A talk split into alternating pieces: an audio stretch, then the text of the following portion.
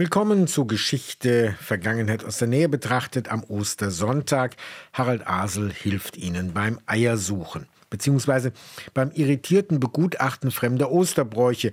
Und dazu gehen wir jetzt mal nicht in die Lausitz, sondern ein Stück weiter. In Tschechien ist Ostermontag der wichtigste Feiertag, unterschlagen mit der Osterrute mit der Pomlaska, das ist der bekannteste Brauch. Jungs und Männer ziehen mit der Weidenrute, gern selbst geflochten und bunt geschmückt, von Haus zu Haus, singen Osterlieder und verhauen Mädchen und Frauen.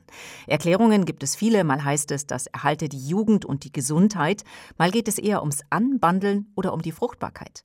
Auf jeden Fall bekommen die männlichen Schläger auch noch Ostereier geschenkt, oft hübsch bemalt und den ein oder anderen Schnaps. Das wird vor allem auf dem Land oder in den Dörfern zelebriert, auch in Meeren im katholisch geprägten Südosten von Tschechien. Wobei die Frauen in einigen Landesteilen auch noch mit Wasser übergossen werden oder gleich in den Dorfteich geschmissen werden. In anderen Regionen dürfen sie die Männer mit Wasser bespritzen oder sich anders rächen und die Route selbst in die Hand nehmen, das allerdings nur in Schaltjahren. Diese Bräuche in genderpolitischer Schieflage hat unsere Korrespondentin in Prag, Marianne Allweis, herausgefunden. Wie gut, dass 2024 ein Schaltjahr ist, da können sich die Frauen revanchieren. Wer sich in Cottbus die sorbischen Ostereier im Wendischen Museum anschauen will, der hat vielleicht auch noch Zeit, eine Sonderausstellung zu besuchen. Seit Anfang des Monats ist die Freiheit winkt, die Sorben und die Minderheitenfrage nach 1918 zu sehen. In der Zeit zwischen den beiden Weltkriegen waren die sorbischen Nationalbestrebungen besonders stark. Ihr widmet die Wanderausstellung des Sorbischen Instituts Bautzen denn auch einen Schwerpunkt, blickt aber auch auf die Minderheitenpolitik der DDR und in die Gegenwart. Einziger Wermutstropfen für die Cottbusser. Die Texte der Tafeln sind auf Deutsch und Obersorbisch, also der Sprache der sächsischen Lausitz. Es gibt aber auch eine niedersorbische Version als Handout. Bis zum 14. Mai die Freiheit winkt im Wendischen Museum Cottbus. Wir reisen jetzt noch ein wenig weiter nach Frankfurt am Main. Dort gehört das Liebig-Haus als Skulpturensammlung zusammen mit dem Städel zum Komplex der städtischen Museen. Die Statuen, Büsten und anderen dreidimensionalen Objekte sind in einer gründerzeitlichen Stadtvilla am Schaumain-Kai versammelt. In der aktuellen Sonderausstellung Maschinenraum der Götter blicken wir in die Vergangenheit und die Zukunft blickt uns daraus zurück. Wie das? Yvonne Koch hat sich umgesehen. Ein zusammengequetschter Metallklumpen entpuppt sich als eine Art Computer aus dem ersten Jahrhundert vor Christus. Ein Becher mit Deckel und Wasserfüllung als Stoppuhr, mit der die alten Griechen die Redezeit begrenzten. Tatsächlich findet man in fast jedem der 20 Ausstellungsräume solche Besonderheiten, betont der Direktor des Liebighauses Philipp Demand. Das Interessante an der Aufstellung ist ja, dass äh, sie die Geschichte der Technik erzählt, auch von technischen Revolutionen, die uns bis heute eigentlich beschäftigen, von dem Kino bis zum Computer.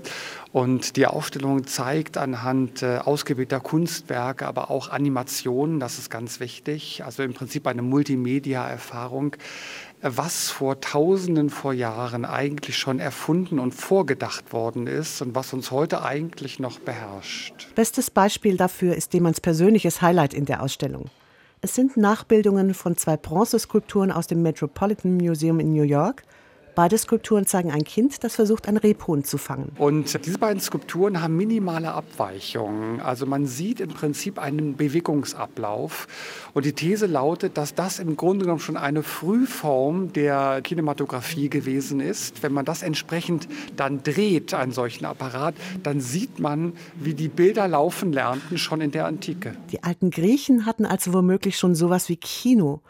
Manche Ausstellungsstücke zeigen auch nur die visionären Ideen von Künstlern und Autoren aus der Antike, die viel mit Technik und Wissenschaft zu tun haben, weiß der Kurator der Ausstellung Vinzenz Brinkmann. Also Hephaist, der große Ingenieursgott, baut die verrücktesten Maschinen, Roboter, Androide, Drohnen, künstliche Intelligenz ist für ihn ganz selbstverständlich. Das natürlich nur als Fiktion. Aber diese Fiktion wird eingebettet in den Mythos. Denken Sie allein an Daedalus, der mit Ikaros zusammen ein Fluggerät entwickelt. Delalos gelingt der Flug, damit auch die Flucht. Sein Sohn kommt der Sonne zu nah und stürzt ab. Und auch hier ist die Nähe zu unserer heutigen Technik oft verblüffend. Manche dieser Skulpturen und Zeichnungen sind speziell für die Ausstellung aus aller Welt zusammengetragen. Andere sind Teil der Sammlung des Frankfurter Liebighauses. Wir haben 90 wirklich bedeutende Leihgaben hier, neben diesen 38 medialen und interaktiven Positionen, dass sich das alles wunderbar ergänzen lässt durch einzelne Positionen aus unserer eigenen Sammlung. Das heißt, die Objekte der existierenden Sammlung sind so etwas wie der Zeitstrahl, das Hintergrundgeräusch. Tatsächlich schafft es die Ausstellung, die unterschiedlichsten Objekte mit griffigen Texten, anschaulichen Modellen und unaufdringlichen Lichtinstallationen so ansprechend zu verbinden, dass man sich schnell auf die Zeitreise von rund 5000 Jahren und auf andere Kulturen einlässt. Ein Raum inszeniert zum Beispiel den unglaublichen Erfindungsreichtum in der arabischen Welt, im goldenen Zeitalter des Islam. Es ist ein kleines Abenteuer, dieser Gang durch die 20 Räume, in denen man sich mit dieser Thematik auseinandersetzen kann. Und ganz am Schluss landet man dann auch in der Neuzeit, genauer gesagt bei einem der Highlights der Ausstellung. Der amerikanische Künstler Jeff Koons präsentiert hier seine neueste Skulptur. Nein, kein Luftballonpudel sondern eine überlebensgroße Statue des Gottes Apoll mit einer Schlange. Und auch hier lohnt sich das genauer hinschauen, denn der Python bewegt sich und bringt den Ausstellungstitel Maschinenraum der Götter damit nochmal auf den Punkt. Deshalb findet Museumsdirektor Demand auch, dass die Ausstellung im Liebighaus kaum Besucherwünsche offen lässt. Es spricht die Menschen an, die sich für Kunst interessieren, diejenigen, die sich für Geschichte interessieren, aber natürlich auch all diejenigen, die sich für Technik interessieren. Gerade junge Menschen, die vielleicht auch wissen möchten, woher kommt mein iPhone, woher kommt äh, das Planetarium, wo ich als Kind gewesen bin. Seit wann wissen wir eigentlich, dass sich die Erde um die Sonne dreht und nicht die Sonne um die Erde? Man lernt sehr, sehr viel in dieser Ausstellung. Und ich glaube, das ist das Spannende daran. Maschinenraum der Götter, wie unsere Zukunft erfunden wurde im Liebighaus in Frankfurt am Main. Bis zum 10. September. Das Museum hat auch einen kleinen YouTube-Film erstellt und wer es nicht an den Main schafft, es gibt auch Online-Führungen, die wir von zu Hause aus auf dem Sofa mitmachen können. Und dann sollten Sie sich einen Termin in der übernächsten Woche notieren, wenn Sie sich für Rundfunkgeschichte interessieren, den 21. April. Sie erinnern sich vielleicht noch an meinen Besuch im Museum Eberswalde Anfang des Jahres. Da ging es um die Radioversuchssendungen 1923. Denn schon vor dem offiziellen Start des Unterhaltungsrundfunks am 29. Oktober selbigen Jahres wurde fleißig gefunkt.